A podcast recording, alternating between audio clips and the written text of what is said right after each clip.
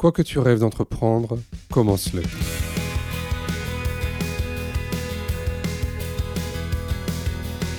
Mais vous, quand vous êtes une maman et que vous pensez que votre enfant il a un problème d'ordre médical, eh ben, c'est urgent. Ben, en fait, vers 14 mois, je me suis aperçue que c'était un enfant qui ne se développait pas comme un autre. Et euh, là, en l'occurrence, euh, il s'intéressait pas à grand-chose. Je pense que mon rôle, il est peut-être pour rompre quand même l'isolement. Les enfants, en fait, ils, nous envoient des signaux. Et c'est beaucoup plus simple euh, de voir les signaux quand on est à domicile que quand on a un enfant qui est en institution, en internat. Je suis François Bernard, directeur général du GAPAS, association accompagnant des enfants et des adultes en situation de handicap dans toute leur citoyenneté. Avec Handicap Histoire 2, je vous propose de rencontrer des personnes ayant fait de leur handicap une force.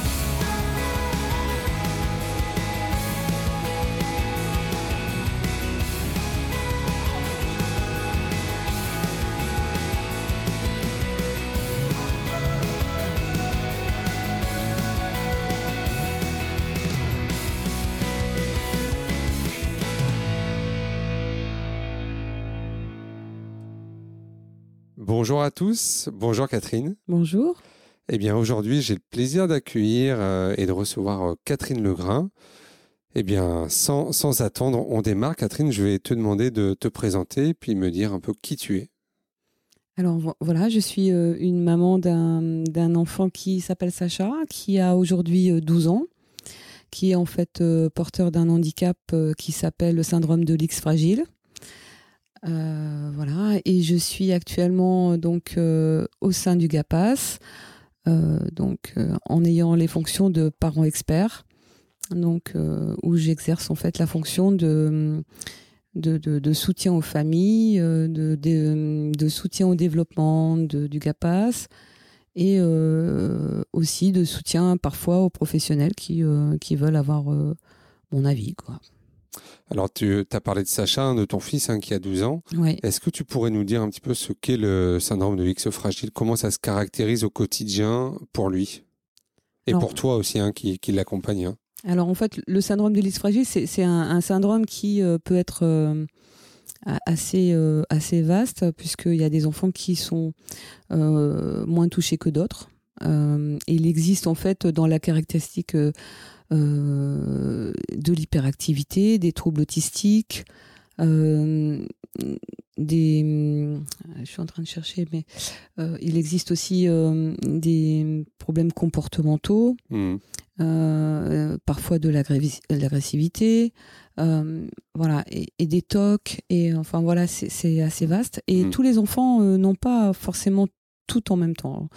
Et des crises d'épilepsie, euh, euh, voilà, des, des- voilà, il existe euh, vraiment, c'est assez vaste. Mm. Sauf que euh, il y a des enfants qui ont dans, dans l'ex fragile moins de symptômes que d'autres. Moi, Sacha avait pratiquement tout, sauf l'épilepsie. Et euh, effectivement, je m'en suis rendu compte très tôt, il avait euh, 14 mois. Hmm, J'allais justement te demander, j'allais y venir. hein. Quand, quand tu t'es rendu compte de ça? Parce que je suppose qu'à la naissance, t'en savais rien. Non, je connaissais pas du tout. En fait, c'est une maladie génétique héréditaire. D'accord. hein, c'est un syndrome. euh, alors, si on a des, des personnes qui, euh, qui en sont atteintes dans la famille, euh, il y a des recherches qui peuvent être faites lors de la grossesse ou même avant. Et mais moi, j'avais vraiment aucune connaissance de ce syndrome.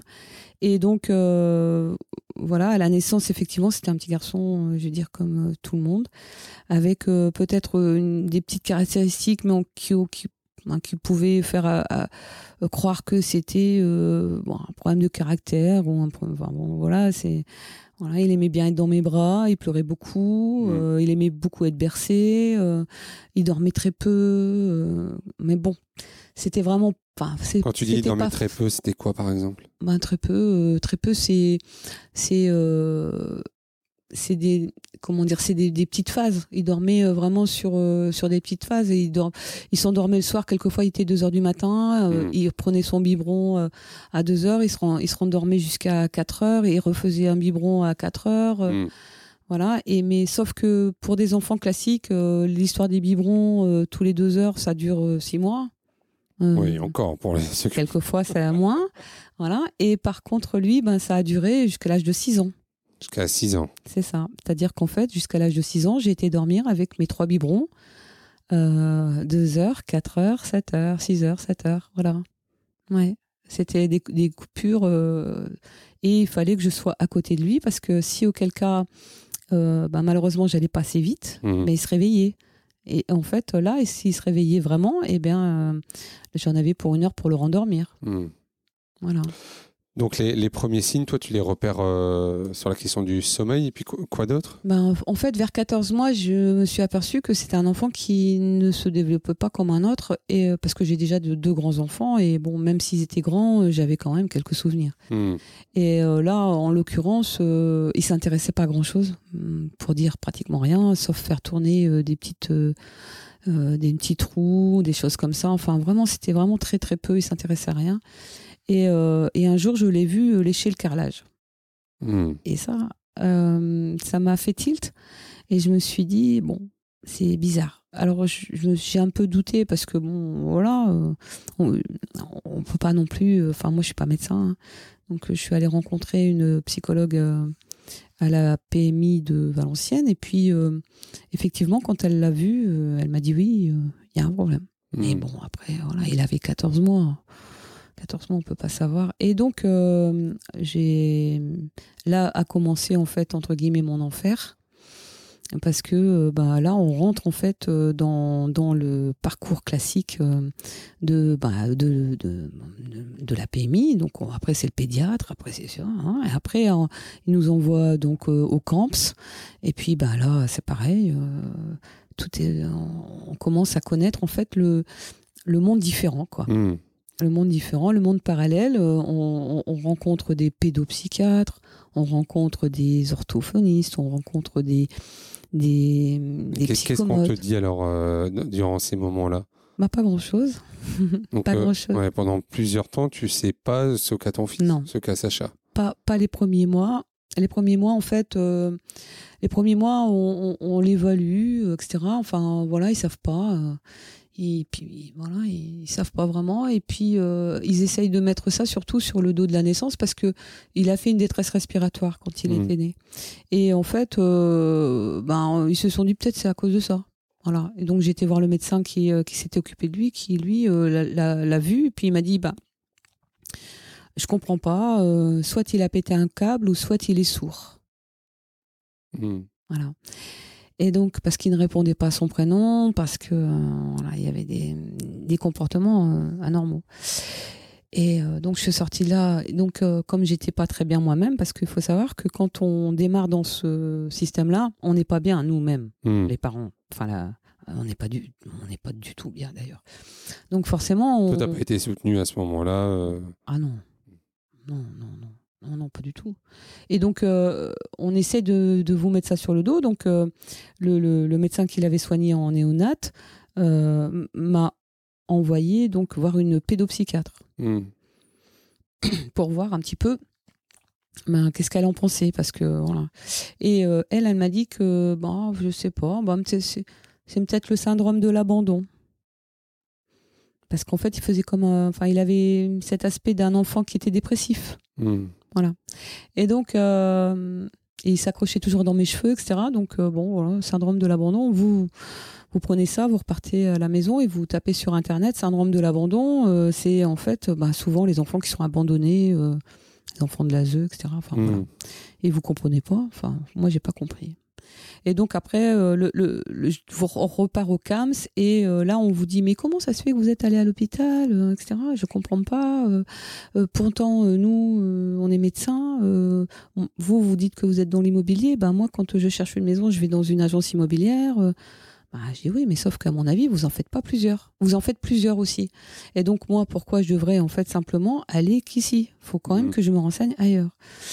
Et donc, euh, bon, forcément, ça s'est pas très bien passé parce que, voilà, elle n'a pas compris que j'avais été voir ce médecin.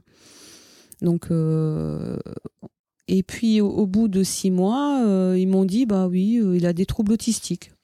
Bon, Hmm. Ok, entre-temps, je... Et, et là, il a fait des tests pour qu'on te dise ça ou c'est juste par de l'observation? Par de l'observation. D'accord. Donc là, jusqu'à à ce moment-là, il n'y a, pas d'évaluation sur des troubles autistiques qui lui sont passés. C'est-à-dire que de par l'observation, on te, on te dit ça. C'est-à-dire qu'en fait, euh, il y, a des- il y a des gens qui sont venus chez moi, il y, a- il y a des fois où je suis allée chez eux, et euh, voilà, par l'observation. Je- Mm. Moi, je savais même pas ce que c'était l'autisme. Mm. Donc, euh, je peux même pas dire s'il y a eu des, des tests ou pas, ou j'en sais rien, je savais Mm. pas.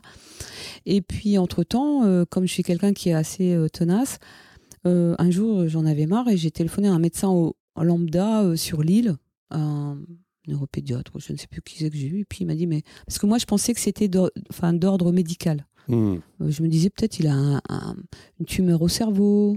Hmm. ou- voilà. Et donc, euh, il me dit bah, écoutez, pour vous rassurer, demandez une étiologie complète. Moi, je ne sais pas ce que c'est qu'une étiologie complète, mais je lui fais confiance et je vais voir mon médecin et je lui dis euh, faites-moi une ordonnance pour une étiologie complète. Et euh, il ne voulait pas. Il me dit mais pourquoi faire Ton médecin traitant. Ouais, mais pourquoi faire euh, Voilà. Bon, j'ai dit si si, moi il me faut une, une ordonnance. Bon, ok. Il m'a fait l'ordonnance, euh, presque sous la. Voilà. Il était obligé. Et puis, euh, et puis donc je téléphone à l'hôpital et je demande un rendez-vous avec la neuropédiatre. Et sauf que en fait, même si c'est urgent, c'est jamais urgent. Hmm. Et donc, on me donne rendez-vous quatre mois après. Mais vous, quand vous êtes une maman et que vous pensez que votre enfant il a un problème d'ordre médical, eh ben, vous, c'est urgent Hmm. d'aller Ouais, ça voir. peut un- pas attendre 4 mois. Ça peut pas attendre quatre mois. Et donc, euh, un jour, euh, j'étais, enfin, encore au bout de ma vie, et euh, j'appelle son secrétariat pour essayer de, de demander un rendez-vous plus rapidement. Et sa secrétaire me dit euh, Ah non, je peux pas vous la passer, elle est aux urgences. Et donc, euh, je dis Ah bon, est aux urgences Mais c'est parfait, je vais prendre mon enfant, je vais aller aux urgences. Et donc, j'arrive là-bas. Et euh, on- donc, je demande à voir le docteur. Et puis, on me dit Oh non, non, non, ça marche pas comme ça. hein. Non, non, non, non, faut prendre rendez-vous, ça marche pas comme ça. Mais je lui dis Il va pas bien. Essayez de. Enfin, demandez-lui qu'elle le consulte après. Voilà, si elle me dit qu'il va bien, ben voilà, moi je suis rassurée. c'est Hmm. Et euh, on me dit non, c'est pas possible. J'ai écouté, c'est pas grave. Si vous voulez pas le prendre, moi je vais appeler un huissier, je vais faire constater que vous voulez pas prendre en charge mon enfant. Ok. Elle me dit oh bah puisque c'est comme ça, ok, euh, voilà. Donc euh, la médecin arrive, elle était pas très contente évidemment. Et je lui dis écoutez c'est pas grave, euh, vous êtes pas contente, moi non plus. Enfin bon voilà, la, la vie est mauvaise pour tout le monde, mais Hmm. voilà. Et, euh, et donc, euh, c'était quand même assez violent, hein, faut le dire. hein.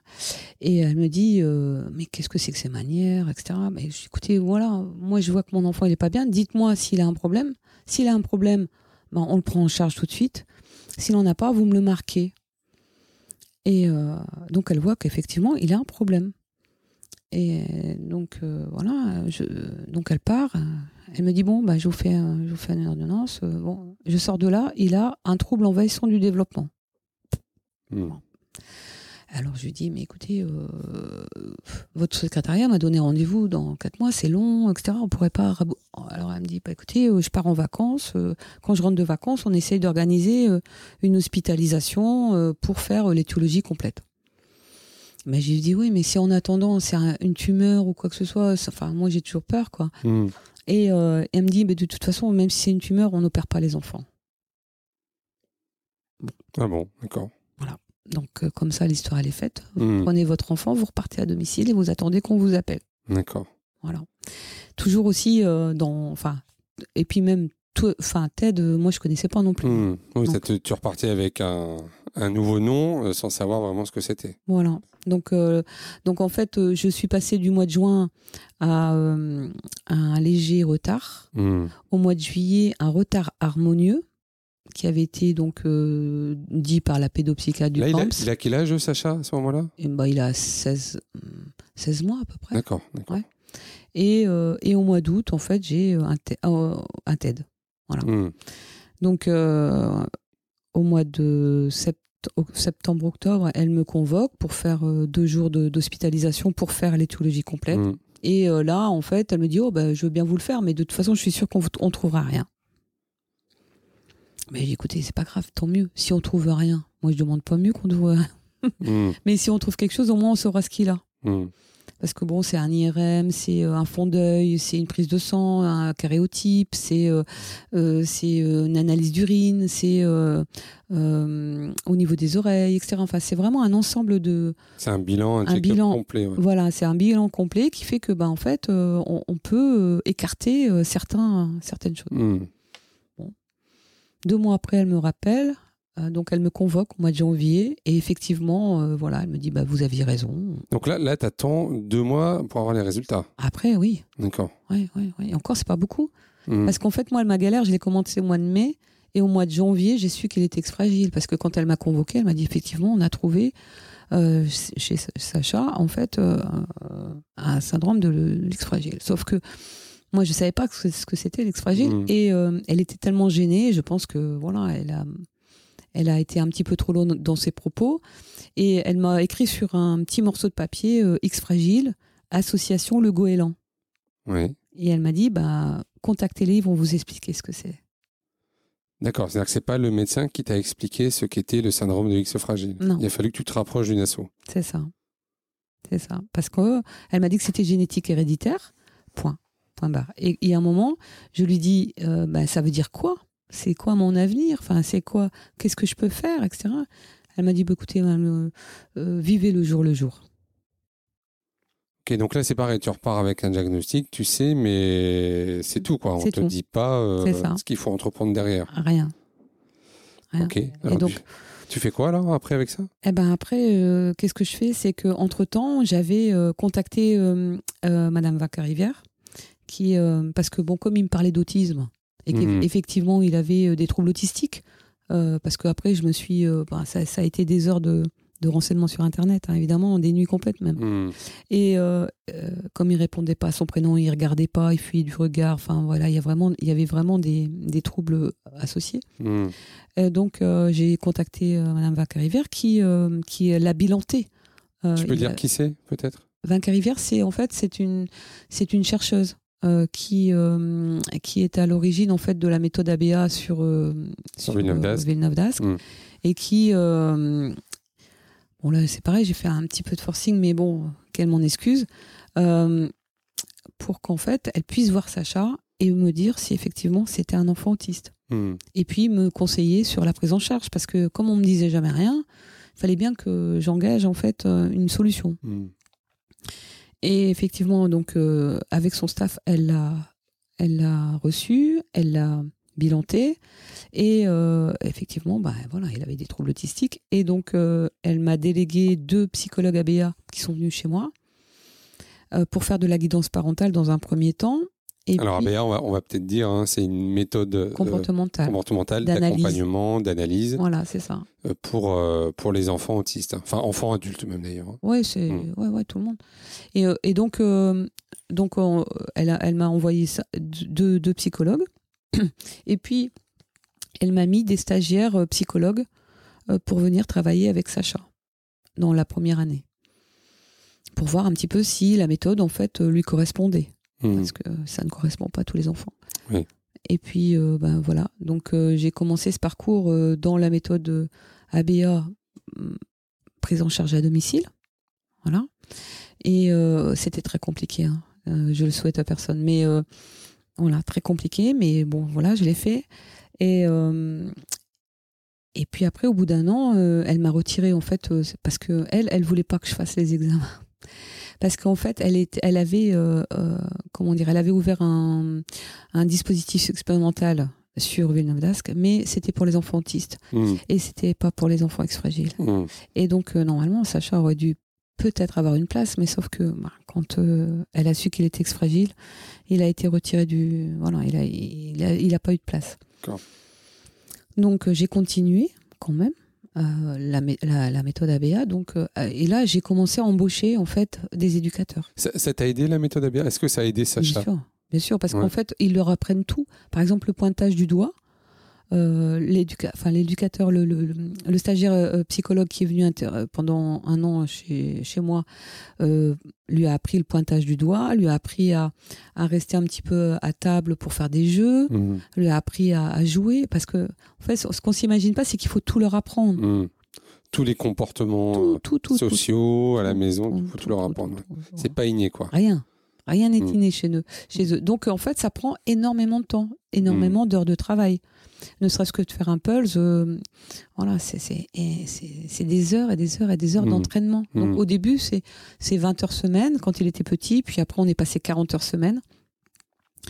Et quand, euh, et quand j'ai vu. 40 que- heures semaine d'intervention chez toi. hein. Oui, c'est ça. Mm. Ouais. Et puis. Donc toi, euh, ça voulait dire que, excuse-moi, je te coupe, hein, Ouais. mais ça veut dire qu'il fallait que tu sois chez toi. Oui. Euh, donc au niveau pro, c'est-à-dire que tu avais arrêté de travailler. Complètement. Ouais. Ouais, ouais, bien sûr, ouais. Ah oui, oui, bah oui, parce que en fait, euh, comment dire, ils intervenaient. euh, bon, des fois, je pouvais m'en aller faire une course et les laisser euh, chez moi, hein, Ouais. pas un souci.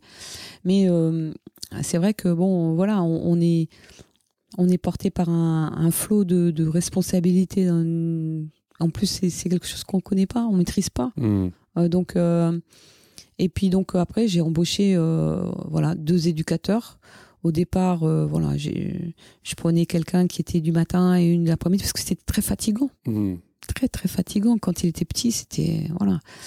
Et puis après, bon, quand il a grandi, et, et j'ai fait ça pendant dix ans. Mm. Donc euh, recrutement, euh, déclaration URSAF, euh, cabinet comptable, T'es devenu particulier employeur. c'est ça.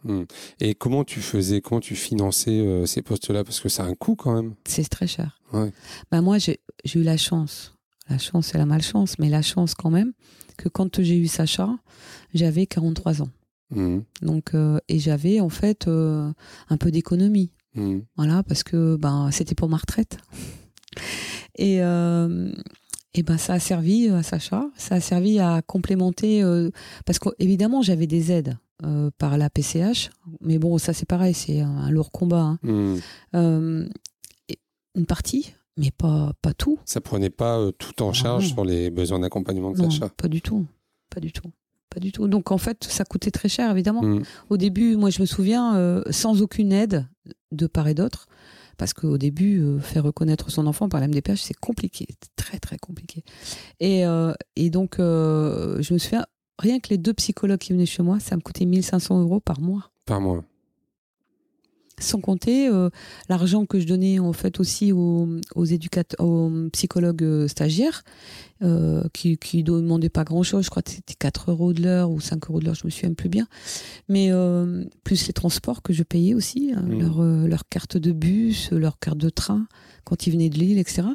Tout ça, c'était de ma poche. Donc tu en avais pour 1500 et tu touchais combien plus, plus que 1500 et tu touchais combien en PCH Ah non, à l'époque, j'avais pas de PCH. La Ah non. PCH, je l'ai eu quand il a commencé à avoir euh, vers 4 ans. D'accord. Ah ouais, non, ça a été pendant de, long- de nombreux mois hein, Mm. où j'ai euh, où j'ai tout assumé financièrement. Ouais, ouais, non, c'était c'était très coûteux. Mais euh, bon, voilà. D'ailleurs, quand j'ai mis en place la PCH, euh, ils ont mis un an et demi, un an et demi à me faire mon dossier PCH. Donc pendant un an et demi, j'ai dû avancer tout. Mm. Donc euh, c'était vraiment voilà. Mais euh, j'avais la chance, voilà, j'ai eu la chance d'avoir été économe, d'avoir un petit Avant, peu, ouais. ouais, d'avoir été économe avant pour euh, essayer de prévisionner un peu l'avenir, qui fait que je me suis pas retrouvée vraiment. euh, Enfin bon, même si j'étais dans une situation qui était vraiment pas évidente parce que en fait, euh, la, la première année, euh, je touchais pour moi 300 euros de, de parents, de parents euh, jeunes enfants, ou je sais pas quoi, enfin, je sais plus comment ça s'appelle, mais par la CAF. Mm. Donc, bon, c'est vraiment pas grand-chose quand on n'a pas grand-chose pour vivre. En, en fait, je, je- je m'apercevais que ils précarisent les gens aussi au départ. Et, et comme on n'a pas d'aide, on n'a pas d'aide physique, euh, humaine, etc., ben, on peut pas reprendre le travail. Ah, bon, déjà, c'est très fatigant. La les nuits, on les passe, etc. Bah oui, surtout si tu dis que jusqu'à ses 6 ans, Ouais. euh, il se levait tous les Ouais, 2-3 ouais, heures. Enfin, il dormait 2-3 fatigant. heures. euh, Ouais, mm. ouais. Et donc, euh, voilà. Mais euh, d'un autre côté, financièrement, c'est un, c'est un coût très lourd. Mm. Mm, mm, mm. Après, il y a d'autres familles qui, euh, qui, euh, qui, euh, qui le font comme moi, euh, parfois de manière différente, hein, euh, mais cette prise en charge-là, effectivement. Alors, ce qui est assez rigolo, c'est que quand j'avais rencontré la, la, la, médecin psychiatre sur le campus, euh, comme j'étais en train de me renseigner, il y a un moment, je lui ai dit Mais qu'est-ce que vous en pensez de cette méthode, etc. Parce que voilà, je commence à m'intéresser. Elle me regarde droit dans les yeux, puis elle me dit Mais madame, n'y pensez pas, c'est pas dans vos moyens. Et, pourquoi tu as fait le choix d'avoir euh, des personnes chez toi? Et pourquoi t'es pas allé vers des, services ou euh, bah, Parce qu'en fait, euh, comment dire, quand, quand ils sont petits, j'ai essayé une fois, j'ai une amie qui, a, qui avait ouvert qui avait en fait monté un projet euh, d'un CESAD et d'un IME. Bon, mm. Le CESAD ayant ouvert avant, euh, elle me dit oh, bah, je vais prendre Sacha, euh, je vais prendre Sacha. j'ai dit oui, mais bon, moi j'avais commencé déjà ma, prise en charge. Et je lui dis mais essaye au moins de le prendre 10 heures par semaine, parce que comme ça, ça m'aurait fait, ça m'aurait coûté moins cher. Il avait deux ans à l'époque, hein, deux mm. ans et demi. Et, et en fin de compte, elle m'octroyait que deux heures par semaine. Par semaine. Voilà. Donc, euh, on était loin des 20 heures. Enfin, moi, moi, mon programme, quand il était petit, c'était 20 heures. Euh, donc, si elle avait pris 10 heures et que moi, j'aurais payé 10 heures, bon, ça m'aurait coûté moins cher. Hmm. Sauf que, euh, en fait, le maximum qu'elle pouvait le prendre quand il était petit au CESAT, c'était 2 heures. Donc, 2 heures, ça m'intéressait pas. Donc euh, ils m'ont fait un bon de sortie et puis je suis pas restée. Hmm. Après, euh, qu'est-ce qui existe d'autre? Il existe les hôpitaux de jour, mais les hôpitaux de jour, euh, c'est pareil, c'est par demi-journée. C'est pas, on n'a pas, enfin dans ce qui existe aujourd'hui, si j'avais pu mettre Sacha à l'école, je l'aurais mis à l'école. Mais il était tellement ingérable et, et en fait c'était un enfant, enfin un enfant qui euh, moi j'ai toujours dit un électron libre. Mmh. C'est-à-dire ça, ça, se manifestait comment ces, euh, ces problèmes? Bah, En fait, une instabilité motrice. Un enfant qui bouge tout le temps, qui est toujours en activité, qui, euh, qui s'assoit, qui se lève, qui, mmh. un électron libre, mmh. avec très peu en fait de, il s'intéressait à très peu de, de, choses, etc. Et donc à l'école, je savais que si je le mettais à l'école en maternelle, à l'époque, c'était pas obligatoire de le mettre à 3 ans. Je savais que j'allais partir en, en, galère avec l'école en maternelle. Donc, euh, j'ai pas voulu m'y confronter tout de suite. J'ai préféré en fait euh, lui donner les bases, euh, lui apprendre les bases à la maison. Hein, lui apprendre à se tenir euh, sur une chaise pendant au moins 10 minutes, mmh. lui apprendre, voilà. une... Tu voulais qu'il ait des prérequis avant d'arriver à l'école. C'est ça, c'est ça. Parce que je savais que de toute façon, j'allais m'y confronter à l'école. Mmh. Après, l'institution par elle-même, euh, euh, j'ai aussi été menacée par l'MDPH pour euh, mettre mon enfant en Belgique. J'étais convoquée. Donc moi j'ai refusé parce que j'ai dit bah non, j'habite pas en Belgique, pourquoi je le mettrais en Belgique? Mes impôts je les paye en France, donc je ne mm. le mettrai pas en Belgique. donc ils m'ont un peu menacé. Bon après ils ont laissé tomber parce que c'est ça. Après les mentalités ont bougé et puis on n'en a plus parlé. Mais mais en fait, c'est vrai qu'à l'époque, euh, il y a 10 ans, il y a 12, il y a 10 ans de ça, euh, c'était pas vraiment l'inclusion, on n'en parlait pas vraiment. Bah, c'est pas si vieux quand même, 10 euh, ans encore. Hein. Enfin, c'était en 2011. Ouais.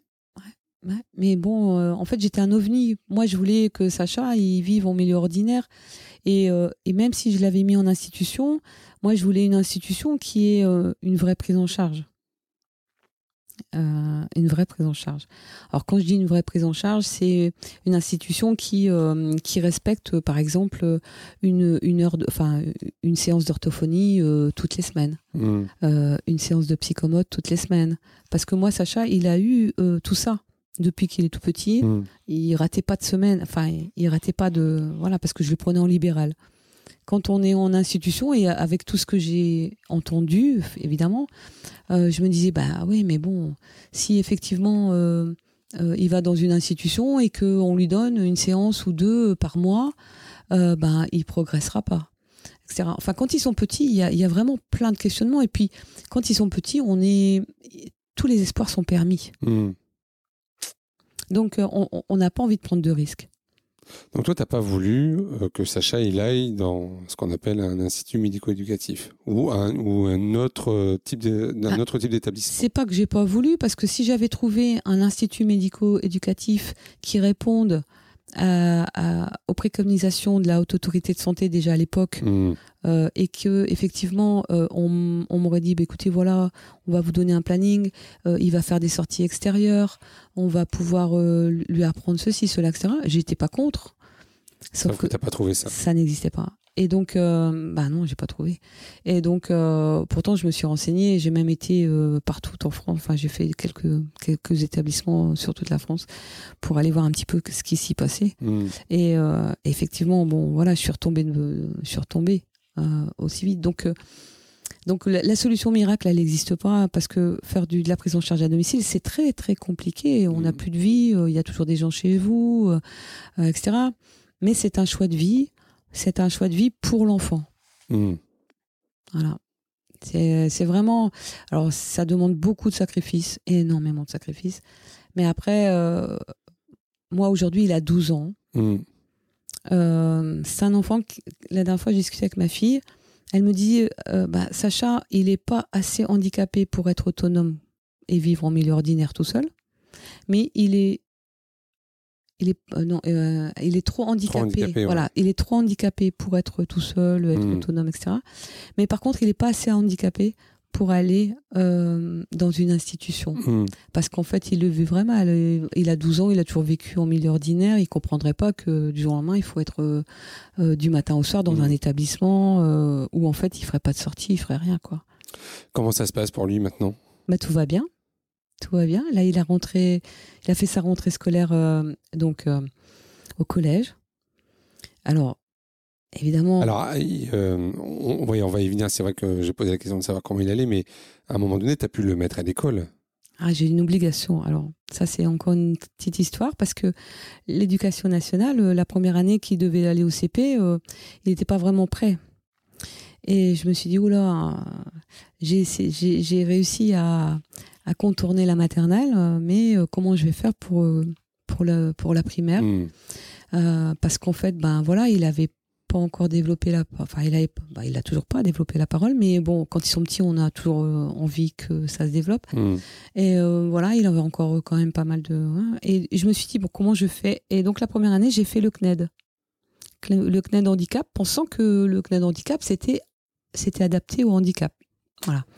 Sauf que là, c'est pareil, je suis, je suis retombée un peu de, de ma chaise parce que, en fait, euh, déjà, ils vous demandent pas ce qu'il a votre enfant et quelles sont ses compétences. Ils vous envoient des bouquins avec un certain niveau scolaire qui est euh, de l'ordre de la grande section au début CP. Hmm. Et euh, bah, il n'avait pas du tout ce niveau-là à l'époque. Donc, impossible, impossible de renvoyer des devoirs. Entre-temps, on avait le droit à un répétiteur avec le TNED, trois heures par semaine. Euh, J'ai contacté l'académie, et enfin l'inspectrice, et en fait, euh, bah, ils n'ont pas, de- ils ont pas de listing de personnes qui veut euh, être répétiteur. Donc ça, c'est problématique aussi, parce que bah, c'est vous, en, en fait, c'est vous particulier qui devez trouver votre répétiteur. C'est quoi un répétiteur? Un répétiteur, c'est une personne qui fait partie de l'éducation nationale, voilà, et qui en fait veut bien se détacher ou veut bien faire des heures supplémentaires pour le CNED. D'accord. Voilà, c'est un, un- en fait, ça doit être un, un, un professeur spécialisé. Et là, moi, j'ai eu, enfin, à l'époque, la chance de, de, enfin, je- ça devait être de bouche à oreille, euh, une personne qui travaillait dans un, un professeur de, de- qui travaillait dans un, dans un hôpital de jour à Valenciennes. Et, euh, et qui venait en fait pour Sacha, mais en fait, euh, il n'arrivait pas à s'en sortir avec Sacha. Et alors, euh, au début, il voulait pas l'éducatrice avec elle, avec lui. Et euh, je, je lui dis, au bout de quelques séances, parce que je voyais bien qu'il était en grande difficulté, mais je lui dis, pourquoi vous prenez pas, enfin, vous avez en, en moyen humain euh, l'éducatrice qui le gère tout le temps. Pourquoi, en fait, vous ne faites pas des séances ensemble? Et euh, au début, il voulait pas. Après, il a accepté parce que bah, il pouvait rien faire. Si, Mm. si l'édu- l'éducatrice n'était pas là, il pouvait rien faire. Et, euh, et, et là, je me suis posé la question, ouais, vraiment. hein.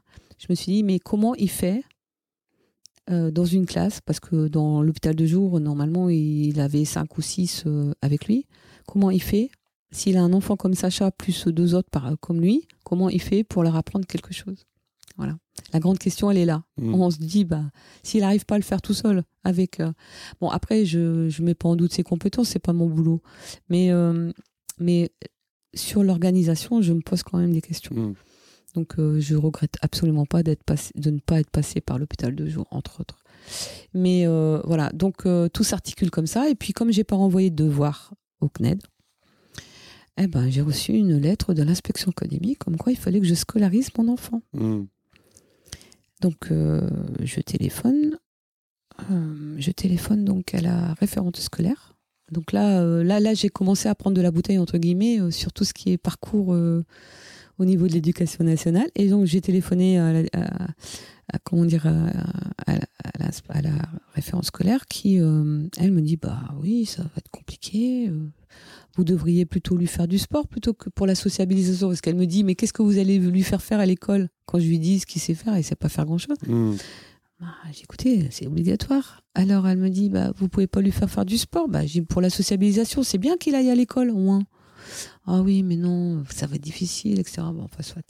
Et puis, résultat du cours, j'ai connu une autre référente qui m'a dit, bah, qui est venue euh, vraiment par hasard.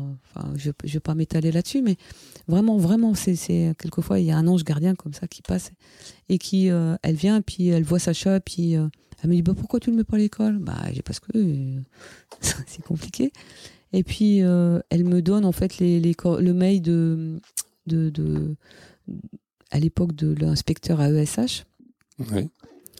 Et euh, je lui envoie un message demandant de me rappeler pour voilà. Et donc il me rappelle et je lui explique euh, mon- ma problématique.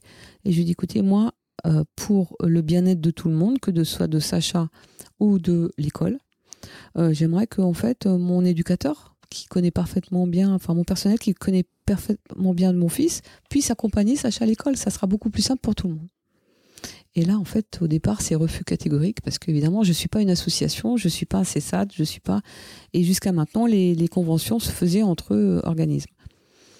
Bah, je lui ai dit, écoutez, euh, voilà, c'est problématique parce que comment, comment on fait? Moi, mon personnel, il est qualifié. Hmm. Donc, euh, alors il commence à me demander euh, bah, comment vous faites pour le payer? Enfin, bon, voilà. Et je lui dis, mais ça, bon, voilà, c'est. entre guillemets, vous inquiétez pas, quoi. Oui, c'est C'est problème. voilà. Mm. Euh, c'est et donc donc euh, voilà, je lui pose un... enfin je- franchement, je lui pose un problème. Je pense que ce monsieur, franchement, je ne peux que le remercier. Je sais pas si on, on dit pas de non. Je pense pas, on dit pas de non. Oh, si c'est pour remercier, tu peux. Bon. c'est toi qui bois. Alors en fait, sur l'île, il y a un inspecteur à AVSH qui était euh, Monsieur Mazur, qui est maintenant euh, voilà, et euh, ben, je ne peux que le remercier parce qu'effectivement, je lui ai posé problème. Et en fait, il m'a dit bah, je vais réfléchir et, et je vous rappelle demain. Et effectivement, il a tenu parole. Il m'a rappelé le lendemain. Il m'a dit écoutez, voilà, je, je, connais, je, je comprends bien votre votre problème et euh, je vais vous faire signer une convention entre euh, entre vous et, euh, et l'éducation nationale pour que votre éducateur puisse accompagner Sacha à l'école. Hmm. Grande victoire, Ouais. grande victoire. Et donc après, il a été à l'école. Bon, voilà. Au début, mes éducateurs n'étaient pas très bien acceptés parce que c'était des éléments euh, de l'extérieur. Hmm. Donc c'est pas simple à l'éducation nationale euh, quand on vient de l'extérieur. Euh, bon, puis après ça a été, euh, voilà, ils, ils se sont, ils s'y sont fait. Bon, Sacha, euh, comment dire, avait au départ une heure par jour. Après on a, on a fait une heure et quart. Après on a rajouté la cantine. Après on a rajouté une demi-heure l'après-midi. Voilà, vraiment progressivement, parce que le but étant que, effectivement, c'est un enfant qui peut-être ne saura jamais lire, ni écrire, ni, euh, ni compter, ni peut-être même parler. Mais, euh, mais le but étant que euh, il soit avec d'autres enfants, qu'il partage les moments qu'il sait faire. Moi, si c'est pas pour des cours de, de français ou des cours d'anglais, ça peut être pour des cours de dessin ou des cours de euh, d'art plastique ou des cours de musique ou des cours de, de, de sport, parce que ça, il, il peut faire. Et euh, le but étant que bah, il continue à vivre au bon an mal an, même si c'est une heure, deux heures ou trois heures par jour à l'école, euh, mais qu'il prenne plaisir à y aller. Hmm. Voilà. Là, tu disais, il ne parle pas, Sacha. Non. Et comment il, comment il, Il communique, communique. alors? Alors en fait, euh, il communiquait avec des, des images, Avec des Ah, pictos voilà, Ouais. avec euh, en teach.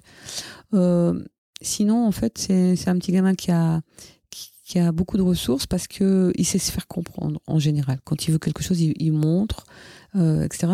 Euh, donc, euh, il n'y a, pas encore- astuces. ouais, il y a pas encore de mots qui sont sortis de sa bouche. Oh, pff, très peu. Hmm. très peu et assez maladroitement, mais mais il y a maintenant qu'il est pratiquement propre, je veux dire. il y a eu quelques petits mots qui ont émergé. Hmm.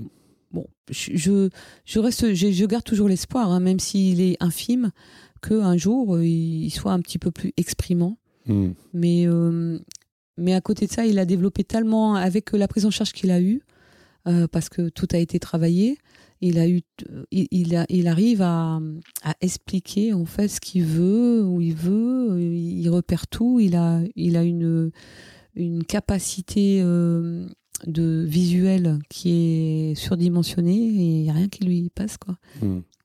Donc, euh, de moins en moins, je m'inquiète pour lui pour plus tard. De moins en moins. C'est pas encore total, mais euh, je me dis que bon, il, sera obligé d'être accompagné.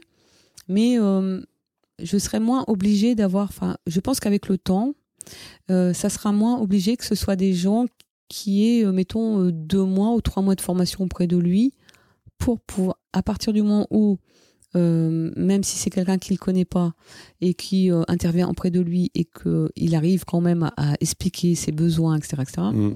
Ben pour moi, c'est gagné. Mm. Là, tu disais, il a fait sa rentrée en sixième. Ouais. Comment ça s'est passé? C'était le premier jour, hein, on est. Là, en fait, on lui, est début lui, septembre pour l'enregistrement. Lui, il est différent. Il est différent parce qu'en fait, euh, il, il, va en classe Ulysse et la rentrée c'était hier et il est rentré donc aujourd'hui. Mhm. Euh, à 13h30, 13h30, 15h30 dans sa classe du lycée. Apparemment, j'ai eu, euh, bon, j'ai pas, hum, il était accompagné de son éducatrice et euh, apparemment ça s'est très bien passé. Voilà, tout, tout va bien. Ça, il faut redémarrer hein, tout doucement parce qu'il a, avec le Covid, il a eu des grandes périodes de, Mhm. voilà, de, de, de, où il n'a pas été à l'école, etc. Mais voilà, je, je, veux pas, enfin moi je veux, je veux pas lui mettre une pression, voilà, lui dire euh, qu'il faut qu'il aille à l'école toute la journée, etc. C'est, ça serait malveillant de dire ça. Euh, je pense, je pense que vraiment il faut adapter les temps scolaires par rapport à leur capacité et, euh, et, et à partir de là, pour eux c'est bien d'aller là à l'école. Mmh. Si auquel cas on, on, les oblige à aller trop longtemps à l'école ou qu'on les oblige à rester assis euh, pendant trop longtemps alors qu'ils sont incapables de le faire, etc. Je pense que là vraiment on n'est pas bien traitant de, de, mmh. de faire ça. Donc euh, voilà, moi j'ai je, toujours adapté tout le temps, surtout même au centre aéré. Euh, au départ il est allé un quart d'heure, demi-heure et puis maintenant euh, il est capable d'y aller une journée avec mmh. un éducateur. Voilà. Qu'est-ce qu'il fait comme autre activité en, en, dehors de l'école? Tu as parlé du centre de loisirs. Ouais, il va au centre aéré. Enfin là, avec le Covid, c'est un peu compliqué. Euh, euh, là, cette année, il n'y a pas été. Euh, mais en, en, temps normal, il va au centre aéré. Sinon, il fait des activités. Il va au bowling, il va, la, il va au cinéma. Alors ça, c'est pareil. Aller au cinéma pour un enfant qui est hyperactif avec une instabilité motrice, c'est un travail qui a été fait pendant des séances et des séances et des Mmh. séances quoi. C'est c'est pas du jour au lendemain où on va au cinéma tiens comme un enfant classique euh, non. Et euh, donc euh, voilà le, il va au cinéma il va euh, au bowling. Alors le bowling c'est pareil hein, au début on envoie que deux balles hein, et puis enfin deux boules et puis après on en envoie quatre et puis voilà. Il va au bowling. Là on avait commencé aussi bon avec le covid qu'on a arrêté mais c'était la patinoire. Voilà. Il va il, il fait tout. D'accord. Il va, il va dans les parcs de jeux, il, va, il fait, tout, il fait tout. Bon, après, on adapte suivant ce qui est là. Bien sûr, si on, si on arrive quelque part, il n'a pas envie d'y aller, il fait du poney aussi, l'équitation. Mais avec un accompagnant, quoi. Tout le temps. Mmh. C'est obligé. Mmh. Parce qu'en fait, il n'a pas le sens du danger. Mmh. Il est, il n'a pas le sens de l'orientation. Donc, euh, il peut partir, mais il ne revient plus. Euh, donc, il sera obligé d'être constamment accompagné. Ouais. Comment ça t'est venu? On va, on va peut-être parler maintenant du projet sur lequel euh, euh, tu nous as sollicité hein, au GAPAS. Ouais. Comment ça t'est venu euh, cette idée? Est-ce que tu peux nous expliquer euh, un peu la, la, genèse? Et puis après, on parlera peut-être de comment ça fonctionne aujourd'hui. Ouais. En fait, la genèse, c'est c'est euh, c'est un jour. Euh, un jour, euh, parmi tant d'autres, où j'ai été encore au bout de ma vie, et, euh, et j'ai la chance euh, qu'une personne de l'ARS, suite à un courrier que j'avais envoyé à Macron, euh, et qui m'appelle en me disant euh, qu'est-ce que je peux faire pour vous? Oh c'est, c'est mieux que le loto quoi. Mmh. Ça c'est quelqu'un de la RSO de France Ouais. Et donc euh, Donc en fait, euh, je lui explique euh, ben, comment je fonctionne et que ça devient, au bout de 10 ans que c'est lourd, euh, mm.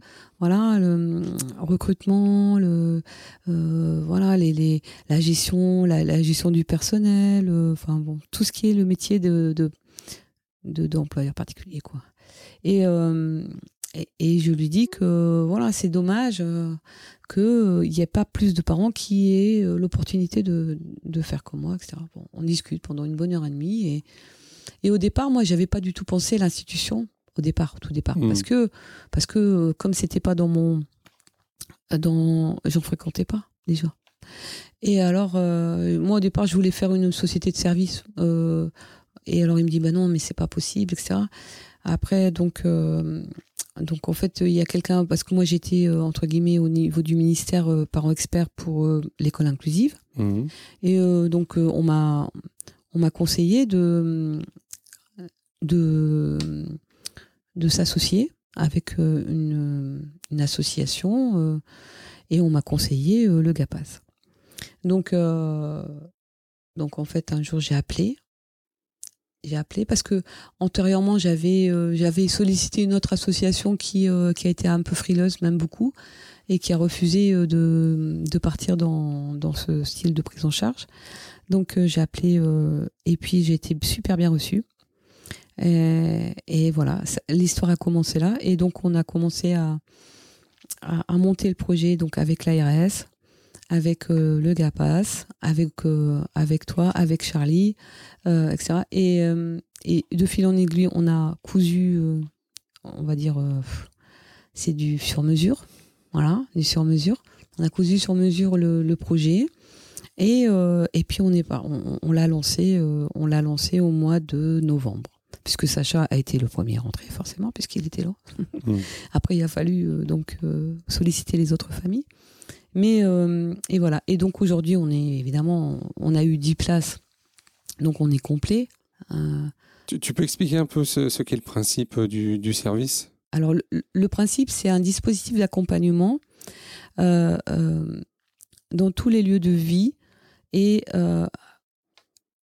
et ça et ça comporte aussi en fait une partie répit. Alors évidemment, quand on a des, des personnes 10 heures par jour euh, à la maison euh, et que ça nous permet, nous, enfin, bon, moi je retravaille, mais euh, ça permet à des familles de pouvoir peut-être aller passer une après-midi avec une amie, ou, etc. Mm. Ça fait aussi partie du répit. Mm. mais l'avantage, c'est que chaque enfant a environ deux éducateurs qui tournent parce que on peut pas faire un nombre d'heures par rapport à un éducateur mais mm. et ils ont droit à chaque famille a le droit à 2500 heures par an par an et donc, euh, et, et on, on met les, les, les, besoins humains par rapport à, leur, euh, à leurs besoins à eux, c'est-à-dire qu'elles nous donnent les heures euh, qu'elles ont besoin. Alors, les heures, ça peut être des heures d'école. Hein, donc là, c'est impératif mmh. qu'il y ait l'éducateur. Ça peut être des heures de comment dire d'accompagnement sur des lieux de loisirs. Mmh. Ça peut être des heures d'accompagnement au domicile. Oui, pour des soins aussi. pour, des, soins, aussi, etc. Enfin voilà, il y a vraiment tout un, panel. On, est vraiment sur euh, de l'accompagnement total. Hmm. Hein, on n'est pas simplement sur des heures euh, euh, comme un, par exemple, c'est ça, c'est une heure de d'orthophoniste, une heure de d'éducatif, une heure. Non, nous c'est vraiment en fait les éducateurs, ils arrivent le matin. moi, le matin, en général, ils arrivent à 9h, 9h, 18h en général. Euh, et euh, donc après, bah, il passe la journée avec Sacha, suivant en fait euh, bah, ses obligations scolaires, ses obligations mmh. de soins, ses obligations. Voilà. Et, et on travaille ensemble bah, ce qu'on va lui faire faire. Alors bien sûr, les éducateurs ils donnent des idées, moi je donne des idées, puis bon voilà, on travaille. Il y a un programme d'accompagnement qui est donné également par la psychologue. Oui, alors ça c'est, enfin le PIA, mmh. c'est ça? Ouais. En fait, le PIA c'est c'est surtout des objectifs. Mmh. En fait, euh, c'est-à-dire que évidemment, euh, en matière éducative, euh, ben, on, on, part, on part de, de ce qu'il sait faire, et on se dit, bah tiens, s'il sait faire ça, on va essayer de pousser un peu plus, mmh. et puis on va essayer de lui faire faire ça. Voilà. Et, moi, ce que je veux, enfin, je pense que la psychologue, elle est comme moi, on, est vraiment sur la même longueur d'onde. Il faut jamais mettre l'enfant dans l'échec. Donc, il faut jamais en fait mettre des objectifs qui sont pas atteignables. Hmm. Il faut toujours mettre des petits objectifs euh, qu'on travaille parce que tout prend du temps. Hmm. Donc, euh, un enfant normal, il va le faire sur une semaine. Un enfant différent, il va mettre six mois et peut-être même un an. Donc, euh, il faut vraiment, vraiment être très vigilant sur. mais ça, bon, c'est fait en, en bon an, an. On, on- on réajuste. Si vraiment on voit que c'est trop haut, on réajuste. Mais, euh, mais le PIA, en fait, ça donne des objectifs. Ça donne en fait une espèce d'autoroute où il faut pas. Voilà. Mais c'est mais c'est super parce que moi tous mes parents ils sont enchantés euh, ils sont enchantés de ce dispositif et euh, et en fait on se rend bien compte que effectivement enfin moi à l'époque j'étais même en étant individuelle j'étais un petit peu considérée comme quelqu'un qui était chanceuse enfin bon moi je veux bien donner ma chance à d'autres hein, mais euh, par contre euh, là effectivement avec cette prise en charge là on se rend bien compte que mon- les parents y revivent. Hmm. j'avais des parents qui mon téléphone et qui étaient en pleurs. J'ai des parents qui étaient sous médicaments antidépresseurs. J'ai des et, et tous ces gens-là euh, bah en fait moi je les contacte de par mon métier maintenant. Je les contacte très souvent. Et effectivement on échange. Moi je- la dernière fois j'ai une maman qui m'a dit bah tu sais c'est vrai t'avais raison hein. ah bah oui non mais maintenant il faut que je lâche l'affaire. Parce qu'à chaque fois je leur dis faut lâcher l'affaire fais confiance t'as des Mhm. professionnels. Euh, sois pas tout le temps derrière. En fait essaye de passer le relais. Parce que toi derrière quand tu reprends bah si tu coupes pas le si tu coupes pas un petit peu bah tu jamais de répit. Et euh, C'est ton expérience qui te permet de, de, de pouvoir dire ça Ouais. aujourd'hui? Ouais. T'aurais pu dire ça, euh, c'est assez récent que tu puisses dire ça? Non c'est pas récent parce que effectivement euh, comme je l'ai vécu Hmm. tu vois alors au début c'est vrai que on, on est quand on a des enfants différents on est un petit peu surprotecteur Ouais. et euh, on a besoin de tout contrôler Hmm. Ouais, ça c'est viscéral. hein. Et donc, euh, ouais, non, mais ça c'est les mamans, hein, tu vois. Et donc, on a besoin de tout contrôler. Sauf que il y a un moment, bah, on s'épuise. Et donc, si on n'a pas les gens autour de nous qui puissent prendre le relais, sur qui on peut s'appuyer, Hmm. ben, en fait, euh, si on ne travaille pas avec la con- euh, en confiance Ouais. avec les gens, Justement, je voudrais, qu'on s'arrête deux minutes là sur ce que tu viens de dire, qui est pour moi important, c'est la question de la confiance. Ouais. C'est quoi, toi, les, pour toi, en tant que maman, les, les critères de la confiance? À partir de quand, toi, tu es en confiance? À partir du moment où je vois mon fils qui est bien. C'est-à-dire Mm. que si, si je vois un éducateur, parce que bon, tu sais, des éducateurs, j'en ai embauché plein. On est, j'ai dû en embaucher passer 30 sur 10 ans. Et euh, parce que bon, il y a un sacré turnover dans ce métier. Et, euh, et donc, euh, en plus, c'était un nouveau métier à domicile. Ouais. Pas facile. Et, et donc, effe- effectivement, quand ton enfant le matin, il voit arriver une éducatrice et qu'il commence à pleurer ou alors pas être content qu'elle arrive, etc. Ça, c'est quand même un signe. Hmm. Tu vois, ça veut dire, ça, veut- ça veut dire qu'en fait, il n'a pas envie qu'elle arrive. Donc, ça veut dire qu'il n'est pas bien avec. Donc, ça, c'est des petits signaux qui t'alertent. Euh, et bon, après, ça peut être un caprice. Donc, au début, tu- tu vas pas non plus tout de suite arrêter la personne. Ouais. Mais c'est vrai que si euh, ça se réitère, etc., il y, a- il y a eu plusieurs, euh, plusieurs fois où, effectivement, bon, j'ai vu des choses et j'ai pas pu garder les gens. Voilà. Hmm. Mais, mais les enfants, euh, il faut leur faire confiance aussi. Les enfants, en fait, ils, ils nous, ils nous envoient des signaux. Et c'est beaucoup plus simple euh, de voir les signaux quand on est à domicile que quand on a un enfant qui est en institution, en internat. Hmm.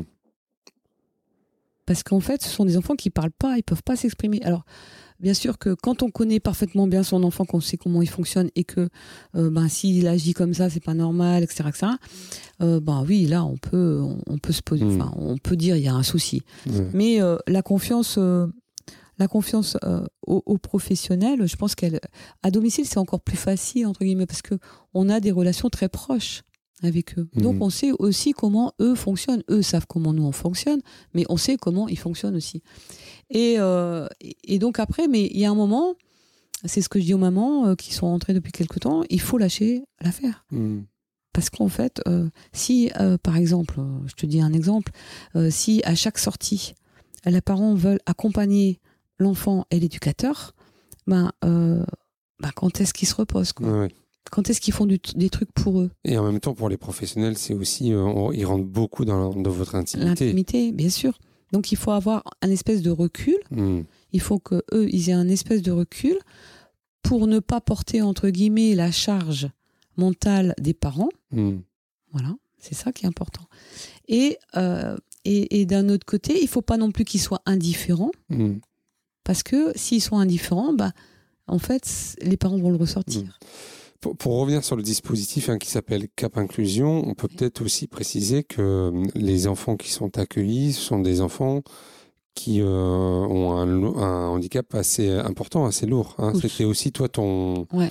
ton souhait, c'était pas forcément d'accompagner des, des enfants. euh, Alors c'est c'est pas pour catégoriser, mais mais quand même, c'était d'essayer de de prouver que l'accompagnement en milieu ordinaire, il peut se réaliser Pour avec des enfants, voilà, pour tous, mais notamment ceux qui peuvent avoir des troubles du comportement, Mm.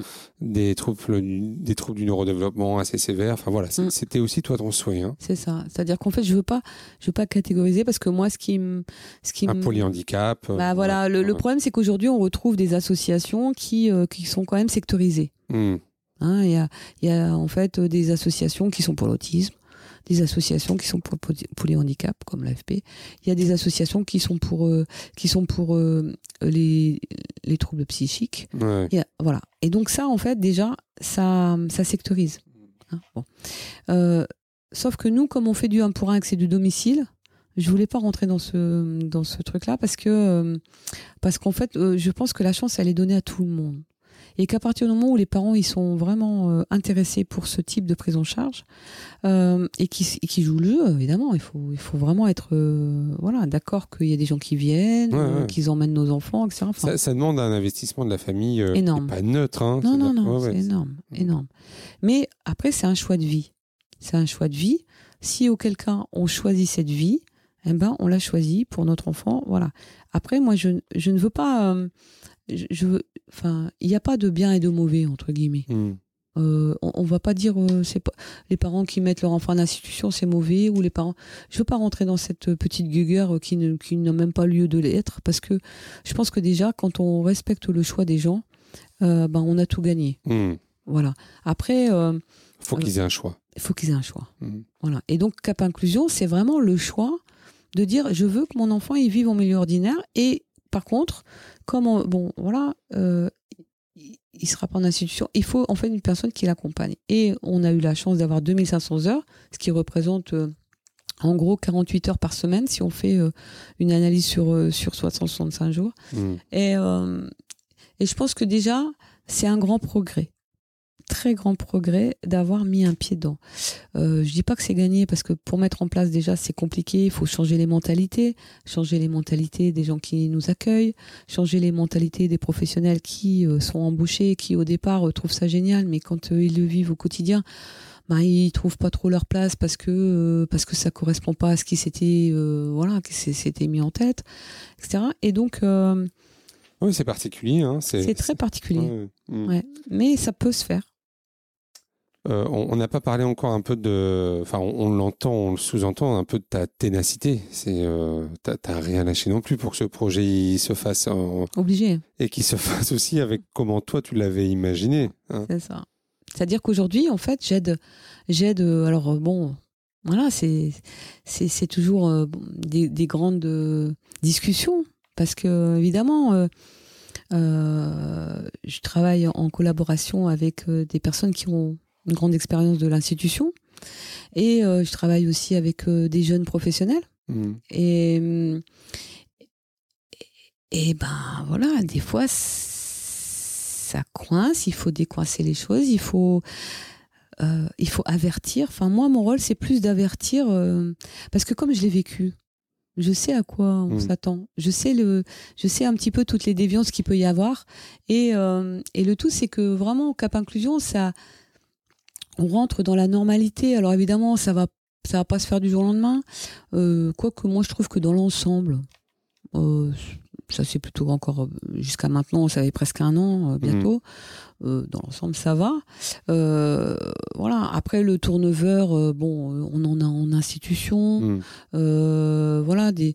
Mais dans l'ensemble, moi le principal, enfin, je t'avouerai, hein, je suis peut-être égoïste de dire ça, mais c'est que mes familles soient contentes Mm. et que mes enfants ils font, enfin mes enfants, mes, mes familles, c'est pas mes familles, hein, je, je, je, rapporte ça à moi parce qu'en fait, je, quelque part, je j'essaye d'être solidaire avec eux, Hmm. Euh, mais que les familles soient euh, en fait euh, contentes, qu'elles soient épanouies, euh, que les enfants ils fassent plein d'activités comme les autres enfants, qu'ils aillent faire euh, des découvertes de parcs, de la dernière fois ils sont partis à Nausicaa, Hmm. etc. Enfin, vraiment, c'est c'est génial parce que euh, on s'aperçoit que c'est possible et que sans accompagnement, ils n'auraient pas pu le faire. Aujourd'hui, là, tu as une fonction maintenant de parent expert. Ouais. Euh, comment tu, tu vis ce rôle-là, toi? Euh, Où maintenant, ben, tu es dans une phase où tu écoutes et tu conseilles. Mm. Et, Pas toujours évident. ouais. et, et justement, euh, qu'est-ce qu'on te demande? C'est quoi, c'est quoi les interpellations que tu peux recevoir? Bah, c'est c'est- c'est justement un petit peu ce qui énerve un petit peu les professionnels, tu vois, parce que euh, le problème, c'est que l'institution, elle a créé en fait un fossé. On en avait discuté plusieurs fois. Et euh, en fait, elle a créé un, un- un espèce de fossé qui fait que les familles, comme elles avaient besoin de l'institution, elles ont appris à, entre guillemets, à encaisser, à rien dire et à, à se taire. Hmm. Sauf que maintenant, je suis là. Et souvent, quand elles sont pas contentes d'un truc ou quoi que ce soit, bah, elles m'appellent. Voilà, elles m'appellent. Mais qu'est-ce que tu, qu'est-ce que t'en penses? Est-ce que tu crois que c'est normal? Est-ce que, voilà, elles veulent en fait mon conseil. Est-ce que c'est normal C'est pas normal? Est-ce que, est-ce que toi, tu adhères à ça ou tu adhères pas à ça, etc. Et donc, euh, moi, je suis là plus pour, euh, pour ou, ou remonter les choses qui me Mhm. semblent moi pas normales. Et ou alors si c'est normal, eh ben je leur dis bah oui, bah et alors ça- Bah oui, c'est quoi le problème? Et donc en fait je j'atténue en fait leur angoisse, leur anxiété, Hmm. voilà.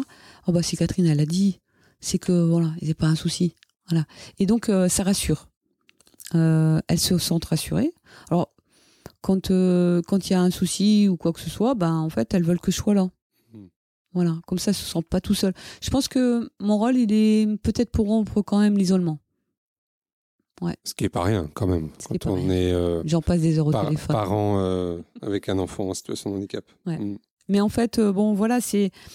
Je je pouvais pas concevoir ce rôle sans justement. parce que, bon, il y a des personnes qui sont du GAPAS, mais je le fais aussi à d'autres personnes parce que on est dans un microcosme. Tu vois. Et en fait, euh, c'est de bouche à oreille. Ce que tu veux dire, c'est que tu as d'autres parents qui sont pas suivis par le service qui t'appellent. Ouais. Hmm. Notamment peut-être celles qui n'ont pas de matin. solution. Encore ce matin. Petit- Mm. Petite fille de 3 ans. Mm. Et pas de place en CESAD. Et euh, la mère complètement dépourvue. Et, euh, et l'école qui en veut pas. Enfin bon, voilà le, le truc classique, quoi. Hmm. Et donc, voilà. Et donc, je vais aller la voir. On va discuter, voir un petit peu ce qu'elle veut faire. Ce qu'elle est... enfin, voilà. Il y a, y, a, il y a comme ça un travail. euh, là, là, je suis en train de m'occuper aussi d'un petit garçon de 3 ans. euh, pour les handicaps, euh, voilà, pas de place, euh, etc. L'école, elle, elle va le prendre deux fois un quart d'heure sur la semaine. Hmm. D'où cette, euh, ça te vient, cette force-là de ne de, de, de pas lâcher J'en sais rien. Je pense qu'en fait, je pense qu'en fait, tu vois, les professionnels qui m'ont qui m'ont pas aidé au départ et qui qui m'ont plutôt mis des bâtons dans les roues d'ailleurs, parce qu'avec des réflexions qui euh, qui à mon avis servaient à rien. euh, euh, Par du corps médical, là, ouais. au tout début, ouais. Et euh, tous ces gens-là qui, euh, qui effectivement, euh, bah, oui, ils n'ont pas été cool, je pense qu'ils m'ont donné la rage. Voilà. La rage d'avancer. Voilà. Et puis, je pense qu'il y en a beaucoup aussi qui pensaient que j'allais tomber, quoi. Hmm. Ils m'attendaient au tournant. Donc, euh, ben, pourtant, j'étais plus toute jeune, mais euh, je me suis dit, bon, heureusement que voilà, je m'entourais de gens, de professionnels autour de moi pour euh, prendre en charge Sacha, pour euh, m'épauler. J'avais pris des libéraux qui étaient géniaux aussi, parce que l'avantage de prendre des libéraux, c'est pour ça qu'à Cap Inclusion, j'ai vraiment voulu qu'on prenne des libéraux. L'avantage aussi, c'est de travailler avec des gens qui qui nous correspondent Hmm. Tu vois et en fait il n'y a pas d'imposition en fait Euh, si mettons tu vois que ton orthophoniste euh, voilà ça passe plus ou il y a un problème ou quoi que ce soit tu peux changer hmm. Comment tu vois l'avenir un peu de Sacha là, Là, il a 12 ans. Hmm. Euh, la période de l'adolescence, c'est C'est une dur. période ça va être dur difficile. hein. sûrement sûrement je sais pas encore mais je, je suppose que ça va être difficile euh, tout comme les autres moi, j'ai des mamans qui ont des enfants qui ont 17 ans, 21 ans, etc. Et elles ont, elles ont bave, hein. elles ont bave, mais, mais costaud, quoi.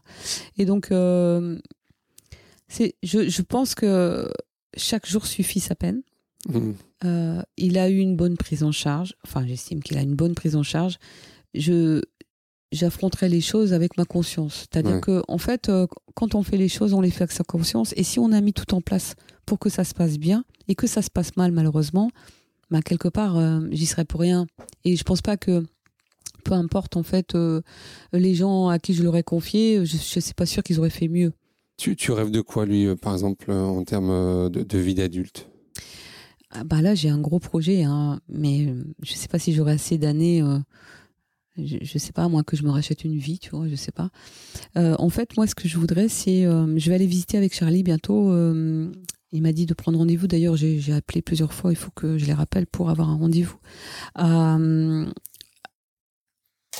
Suisse, à Bernex, un, village qui s'appelle. Un village dans un village, qui s'appelle Egvive, exactement et qui en fait ce, village m'a été inspiré il y a, très longtemps, euh, il y a une dizaine d'années, au tout début que Sacha était malade. Euh, et ma fille à l'époque, elle habitait en Haute-Savoie, elle a été le visiter et elle m'a dit putain c'est génial maman, c'est super et tout. Et puis moi, euh, un peu, j'ai appelé, j'ai demandé combien ça coûtait. Et à l'époque on m'a dit, il y a dix ans, 113 hein, 000 euros par an. 113 000 euros par an, c'était pas, c'est pas dans mes moyens. Hmm. Donc, euh, parce qu'en fait, eux, ils ont une prise en charge de la, de la Suisse, mais quand on met un Français euh, là-bas, on paye plein pourquoi. Donc euh, là, l'idée, c'est c'est maintenant qu'on parle d'inclusion, qu'on parle de voilà, c'est d'aller visiter ce village, d'aller en fait y prendre tout ce qui est bien, hmm. voilà, et de et de rajouter tout ce qui est mieux. Voilà. moi, ce que j'aimerais bien, c'est c'est un village dans un village euh, mais en plus, euh, laisser l'opportunité aux parents de pouvoir vivre dans ce village, parce que la problématique, c'est qu'arrivé à un certain âge, on est obligé de s'en séparer. Hmm. Alors, euh, chacun pense comme il veut, hein. mais je pense qu'il faut laisser le choix. Il y a peut-être des parents, effectivement, qui ont besoin ou ben, ils sont fatigués, ils n'ont plus le courage ou quoi que ce soit. ça, je peux le comprendre, hmm. qu'ils ont besoin de se séparer de leur enfant. Puis après, il y a des gens comme moi qui n'ont pas envie de, de ni de vieillir ni de mourir loin de mon fils. Hmm. Voilà. Donc, je pense que si on, essayait de faire un village dans un village avec en fait une, une espèce de symbiose entre euh, un financement ARS, un financement Conseil général et un financement parent, voilà, euh, où en fait les parents pourraient euh, construire leur maison ou acheter leur maison sur place et, et pouvoir en fait laisser la maison aux enfants une fois qu'ils sont partis les parents, ben, ça, pourrait, euh, ça pourrait être aussi une solution. En tout cas, toi, tu, tu vois ta vie et celle de Sacha, ou vous la voyez à deux aussi. C'est ça. Peut-être pas forcément sous le même toit, mais en tout cas en proximité. Pas loin. Hmm. C'est-à-dire qu'en fait, l'idée, ça serait que, par exemple, s'il y avait le village dans le village, on pourrait imaginer euh, euh, autour du village des maisons en fait où habitent les, les, les, parents avec les avec eux euh, eux, ils aient une partie individuelle hmm. où en fait euh, ils ont ils ont leur euh, leur chambre, leur petit salon et puis leur salle de bain et puis nous de l'autre côté. Et une fois que nous on disparaît, qu'on n'est plus là, et eh ben cette maison elle revient aux, enfants et on, en fait les aides humaines profiteraient en fait de notre hmm. partie à nous quoi. Hmm. Là, on a peut-être des parents de d'autres régions qui nous écoutent. quel conseil tu leur donnerais pour, euh, pour se lancer ou pour porter un projet comme tu as, tu as pu porter Alors, si on veut faire un CAP inclusion à l'extérieur, enfin à l'extérieur de, enfin dans d'autres départements, euh, ce que je peux conseiller, c'est euh, d'abord de trouver une association gestionnaire qui, qui est vraiment capable de soutenir ce projet. Voilà, déjà. Et après, avec l'association gestionnaire, aller voir l'ARS bah, moi, j'ai fait un peu l'inverse, mais euh, je pense que ça peut être aussi bien de ce côté comme ça. Euh, parce que euh, je pense que les associations gestionnaires, moi je connaissais pas, mais ils ont aussi des personnes qui connaissent à l'ARS. Donc c'est mmh. plus simple, quitte à faire, c'est plus simple. donc je pense que voilà, il faut vraiment se rapprocher de, de, de gens qui ont une vision différentes et d'avenir et qui ont envie de vraiment de faire changer les lignes. Parce que si on veut continuer à vivre ce qu'on vit, enfin ce qu'on connaît, ben on fait pas avancer les lignes. Hmm. On fait pas, on fait pas avancer le progrès. Aujourd'hui, on est quand même en, en 2021. On n'est plus en 1950. Euh, il faut vraiment. Je pense que ces enfants, euh, s'ils sont pris en charge très tôt, et ça, c'est vachement important, hmm. très tôt, et qu'en fait, on leur met une très bonne prise en charge, etc. Et on a, ils font des. Moi, j'ai vu hein, des enfants que je me suis occupée qui font des progrès phénoménals. Phénoménal. Donc, euh, ils n'ont pas tous la maladie de Sacha, et puis bon, voilà, je ne veux pas les. Mais il y en a. le problème, c'est qu'on les condamne dès le départ. Ils sont condamnés dès le départ parce que à partir du moment où vous ne mettez pas une bonne prise en charge en place dès le départ, ben vous les condamnez mmh. parce qu'ils seront incapables d'aller à l'école, ils seront incapables. Voilà. toi, l'enjeu pour toi, euh, c'est vraiment l'intervention précoce. Ah ben, je pense que ça, c'est vraiment. Euh, mais, mais quand je parle d'intervention, je parle pas d'intervention, c'est ça, d'une heure, deux heures, trois heures, quatre heures, cinq heures par, euh, par semaine. Hein. Parce que ça suffit pas. Pour certains, ça suffit. Pour d'autres, euh, en tout cas pour ce que toi t'as connu, non. Bah ouais. Hmm. Bah, je sais pas si pour certains ça suffit. Euh... Je sais pas, je sais pas. Je, franchement, moi je suis pas médecin, mais mais je me dis que vraiment le, le, déjà si on les parce que moi le petit garçon de 3 ans là, petit mal qui, qui est rentré d'ailleurs chez Cap Inclusion, je m'en suis occupé. Il avait, il a commencé, j'ai commencé à m'en occuper. Il avait 3 ans. Et euh, cet enfant-là, l'école n'en voulait même pas. Il l'avait pas vu. Il n'avait pas vu l'école. Et il savait même pas à quoi il ressemblait. Et en fait, ils en voulaient déjà pas. C'est-à-dire qu'en fait, il s'était téléphoné avec le CMP. Le CMP a dit Oh là, tu sais, c'est un enfant terrible. Hein, hein. Et donc, ils n'en voulaient pas. Et c'est moi qui ai dû intervenir auprès de M. Mazur. C'est moi qui ai dû intervenir pour justement que cet enfant-là, il ait une heure d'école au départ, une heure et demie, etc. Et aujourd'hui, euh, il va pratiquement toute la, toute la journée à mmh. l'école. Donc euh, voilà, on fait pas d'omelette sans casser les œufs. Je pense qu'il y a un moment, euh, voilà. Et, quand bien même un enfant comme Sacha, qui effectivement a toujours euh, des problématiques quand même plus plus, les enfants de Cap Inclusion, c'est des enfants qui sont reconnus à plus de 80%. Je sais pas mmh. si on on, on, l'avait pas dit. Hein. On l'avait pas dit, ouais. Mmh.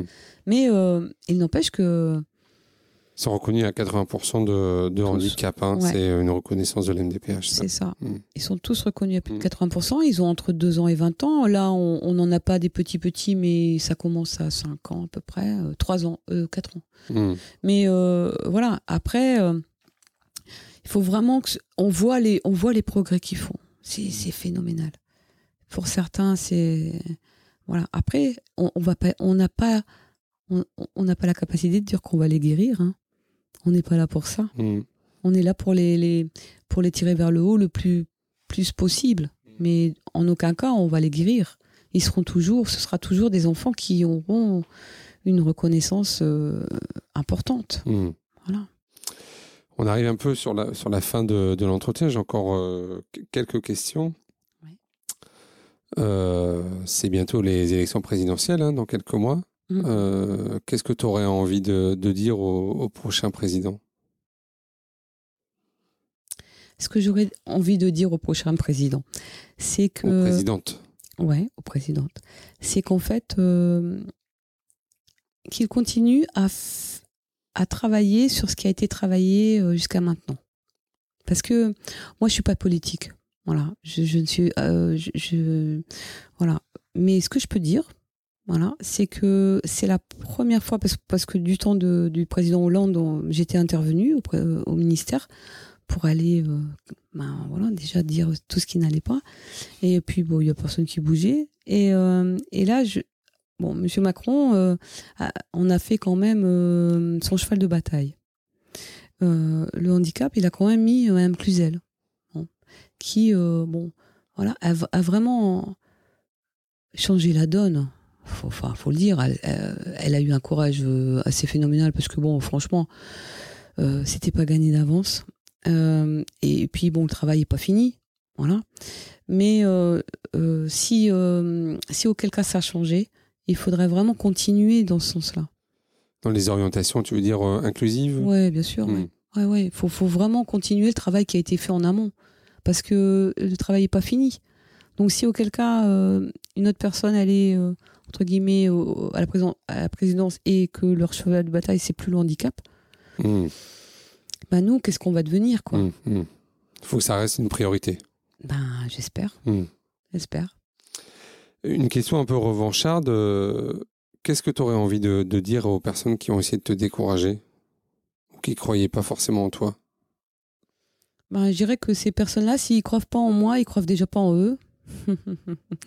et que, enfin, je, je veux pas, je veux rester humble, hein, mais euh, je pense que dans la vie, quand on croit à quelque chose euh, et qu'on y met vraiment euh, tout ce qu'on peut, un jour ou l'autre, ça paye. Alors, je dis pas que ça paye l'année d'après, hein, hmm. ça serait mentir, mais je pense qu'un jour ou l'autre, il y a toujours en fait une petite. Enfin, moi j'ai toujours dit il y a un ange gardien. C'est-à-dire qu'il y a des personnes qui se sont présentées à moi, vraiment par hasard, mais vraiment dans le plus grand du hasard, que j'ai pas provoqué. Mais sauf que je suis quelqu'un d'assez enfin, opportuniste, parce que, en fait, quand elles se sont présentées à moi, ben en fait, j'en ai fait quelque chose. C'est-à-dire que. Il y a eu une rencontre. Voilà. Il faut pas que les. Quand on rencontre des gens, ben, il faut. Euh, enfin, je pense que c'est pas pour rien quand on rencontre des gens comme ça sur notre passage qui c'est vraiment euh, le hasard du chez hasard. Je pense que c'est pas pour rien. Et donc, euh, ben, ces gens-là, oui, il faut, il faut que il faut qu'en fait on arrive à, créer un lien qui nous fasse confiance, qu'on puisse faire des choses, etc. Et, et ça, je pense qu'il n'y a pas beaucoup de gens qui savent le faire, malheureusement, parce que pourquoi je sais pas. Est-ce que est-ce que bon, il y a beaucoup de parents quand même qui ont fait des, des, gros projets et qui ont cru mmh. en ce qui, il y en a beaucoup. Hein. Euh, mais bon, euh, pour donner l'espoir aux parents qui veulent faire des projets, je pense qu'il faut vraiment euh, avoir la rage. Il faut vraiment avoir la ténacité. Et puis surtout, quand vous rencontrez des gens qui sont, qui ont une, certaine place, etc., qui peuvent en fait vous aider, ben n'hésitez pas à, à, demander de l'aide déjà. Mmh. Parce que c'est pas honteux de demander de l'aide. À oser demander. Voilà, oser demander. Voilà, parce que c'est pas honteux. En fait, euh, nous, on n'est que parents. Et donc, euh, on connaît pas tout. Et si on demande pas de l'aide, ben, on n'a rien. Hmm. Voilà. Si tu pouvais, euh, une question un peu retour vers le futur, si tu pouvais revenir dans le passé et, revoir ton toi du passé, qu'est-ce que tu te dirais? Hmm. Qu'est-ce que je ferais pas? C'est ça? Donc, qu'est-ce que, tu... te dirais à toi-même si tu pouvais revenir un peu dans le passé À quelle période tu reviendrais? Non, je reviendrai pas dans le passé. Non. Parce qu'en fait, euh, franchement, enfin, je, je veux pas, je veux pas, je veux pas pleurer sur mon sort, hein, mais euh, les, les, les, années, euh, les années qui sont, qui se sont écoulées n'ont pas été euh, des années euh, de plaisir. Hmm. de, ça a été tellement compliqué à mettre en œuvre, à gérer, etc. etc. et puis Sacha, c'était un enfant très difficile. voilà, il a plein, bon, il a des troubles de l'oralité. Enfin voilà, c'est très compliqué, tout est compliqué. Et donc, je voudrais pas repartir en arrière. Non, je ne dis pas repartir en arrière, mais qu'est-ce que tu dirais à ton toi du passé? Dans un moment de galère, dans un moment de euh, après ce rendez-vous avec le médecin où tu repars avec un diagnostic TED, euh, la petite voix, qu'est-ce qu'elle te dirait, la petite voix? Bah, lâche rien. En fait, euh, j'ai déjà été déconcertée plus d'une fois, hein. hmm. tu vois, parce que je suis quelqu'un de très sensible et, malgré en fait, bon, l'apparence que je peux donner non, mais c'est vrai. Et, donc, euh, je suis quelqu'un de très sensible et il n'y a rien qui passe. voilà. Mais je peux, les, je peux que les remercier, ces gens-là. Parce qu'en fait, plus ils m'ont donné la rage, parce qu'en fait, euh,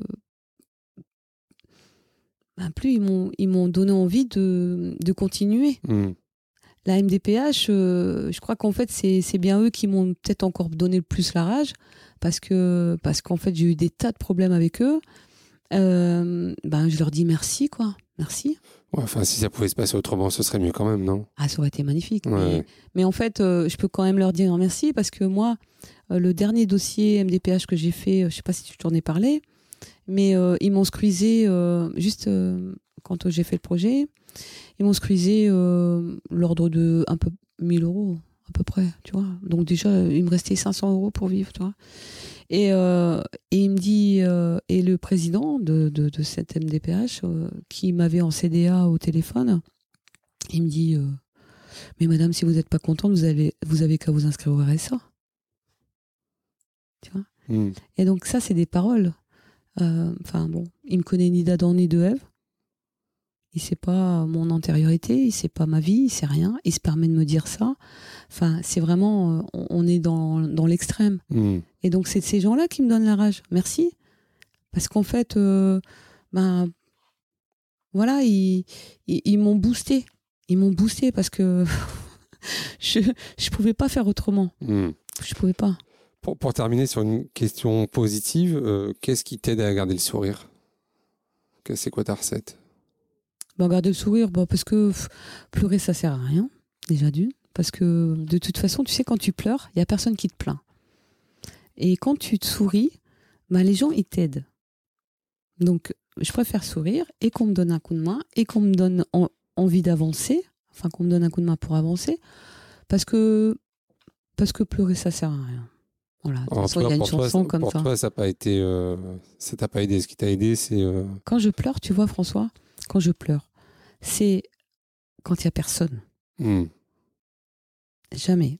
Je- même mon fils, il me voit pas pleurer. Enfin, de toute façon, même, je suis sûre qu'il me verrait pleurer. Il sait même pas ce que c'est que pleurer. Donc, euh, et, et donc euh, voilà. Mais, mais si, je, bien sûr que j'ai pleuré. Je suis pas insensible, mais parce que quand euh, des fois tu es fatigué, que tu es à bout, que, que, que tu vois pas le bout du chemin et que et qu'en fait euh, tout le monde te tire dessus parce que bah tu fais pas comme tout le monde, euh, tu rentres pas dans les lignes, etc. Enfin bon, voilà. C'est et bien sûr que tu pleures, mais tu vas pas pleurer devant les gens.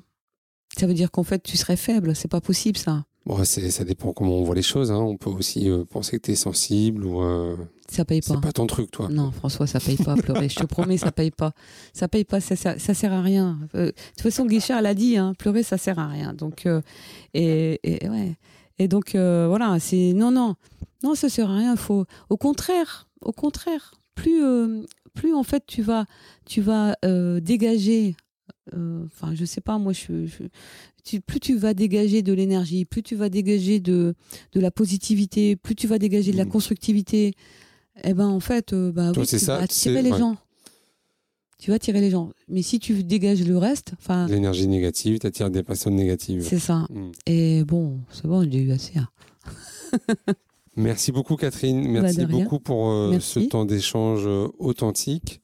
Euh, on mettra les liens de Cap Inclusion et peut-être même les liens pour te contacter s'il y a des familles qui souhaiteraient euh, avoir des renseignements. euh, Volontiers, il n'y a pas de un, petit coup de main, ce sera, je crois, avec plaisir. hein. Mais oui, il n'y a pas de souci. Bien au contraire, tout- tous les enfants que je peux aider. euh, souvent, les familles, tu vois, c'est assez rigolo parce qu'elles me disent Oh, heureusement que tu es là.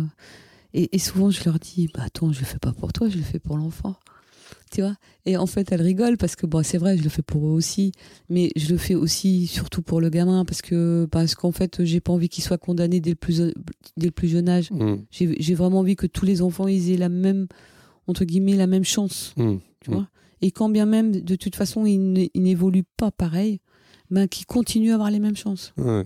Tu vois Merci Ben Eh ben, merci. On- L'épisode arrive à sa fin. N'hésitez pas à le partager euh, sur les réseaux sociaux si vous avez aimé.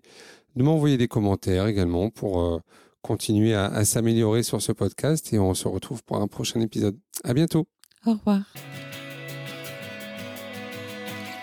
Voilà, vous avez écouté cet épisode de Handicap Histoire de jusqu'au bout. Merci de le partager à au moins deux personnes autour de vous, d'inscrire vos amis, votre famille, vos collègues, vos enfants au podcast et de mettre un commentaire sympa et bien sûr 5 étoiles. Vous pouvez me retrouver sur tous les réseaux sociaux en tapant Handicap Histoire 2. Je suis François Bernard et comme disait Goethe, quoi que tu rêves d'entreprendre, commence-le. L'audace a du génie, du pouvoir, de la magie.